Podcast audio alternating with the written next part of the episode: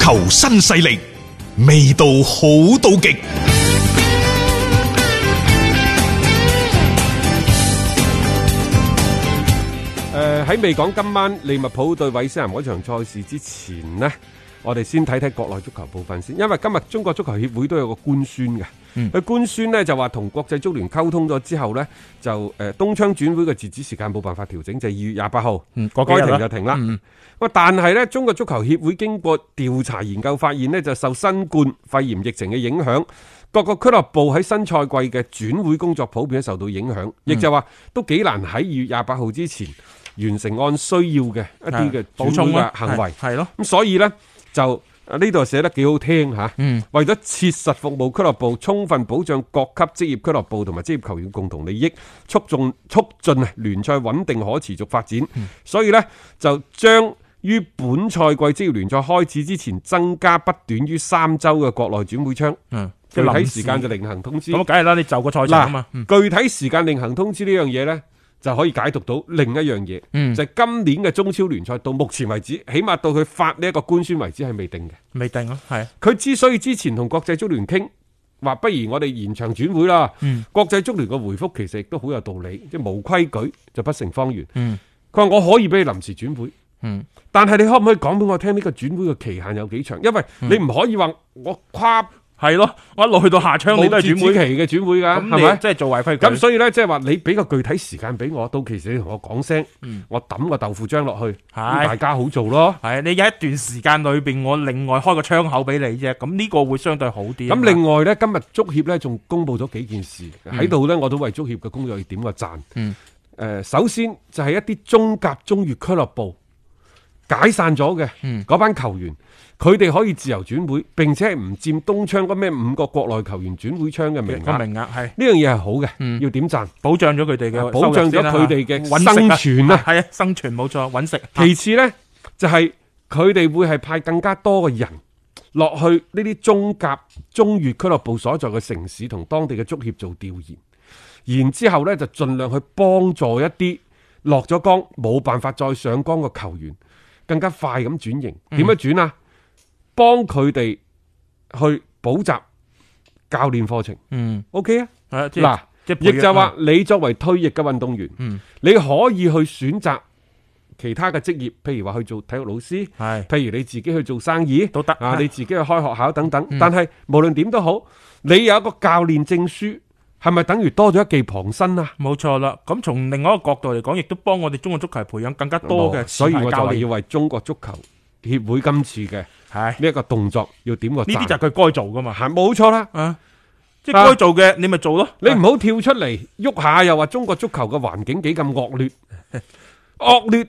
喂，而家各行各業，邊個唔惡但劣唔係啊，各行各業大家都覺得好有壓力，壓力啦嚇嚇，係嘛係啊係啊，但係有危先有機，嗯總係倒下一片嘅同時，另一片會企翻起身。嗯亦就係我哋成日所講嘅，上帝關咗呢道門，肯定會同你打開一扇窗。嗯，當你喺中冠、中乙嘅賽事嗰度落咗崗，咁你就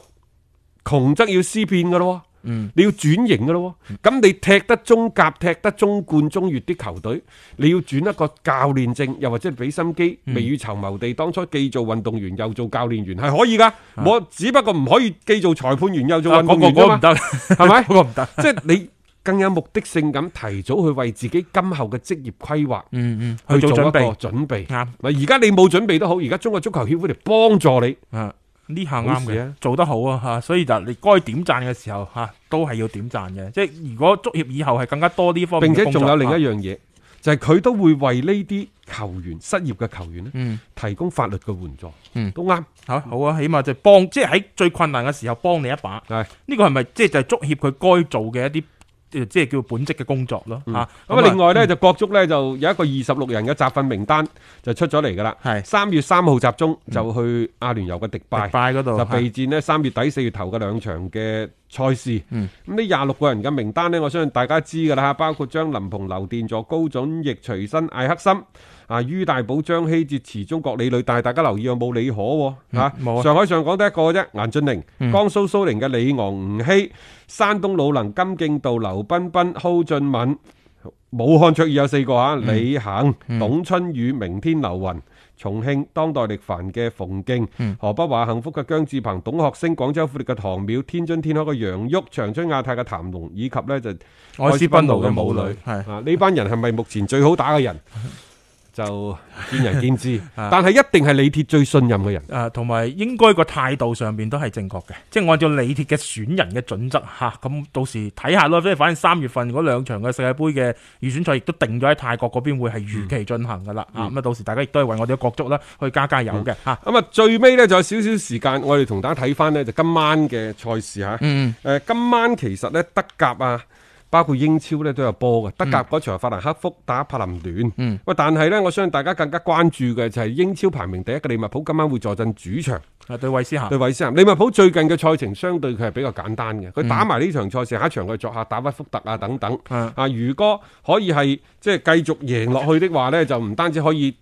挑穿啊曼城嗰咩十八連勝嘅紀錄，嗯並且呢就向嗯雲加當初嘅嗰隊四十49九場呢，就繼續去雲家都覺得有機會有機會嘅，利物利物浦呢邊嚇，咁當然佢哋亦都希望提前奪冠。同埋呢，而家呢隊利物浦啊，真係咧上週啊打完呢一個嘅歐冠，嗯啊嗰、個時間咧，即係連排都係照顧啊！我覺得，嗯即係作為英格蘭足總嚟講，嗯佢又可以呢，即係唞多日再打呢一場嘅賽事。嗯，然之後呢，就下週，即係去到週末嗰陣時，又提前出嚟又打，再為下個禮拜嘅歐冠呢，又做啲準備。嗯，即係相對係舒服嗯嘅，即係佢哋嘅最近嘅一個賽程。咁當然啦，我就唔希望話佢哋因為舒服嘅賽程咧，而將嗰個心態咧係放鬆咗。誒，不過之前我哋節目裏邊亦都探討過呢個問題嘅，就係、利物浦啦，佢對聯賽同對呢一啲嘅所謂歐戰呢係截然唔同嘅一個嘅態度。喺聯賽呢，到目前為止佢哋都係絲毫唔放鬆嘅。呢隊韋斯咸呢，其實好頭痕㗎，係因為佢哋嚟緊嘅從對利物浦呢場開始，佢進入魔鬼賽程㗎啦。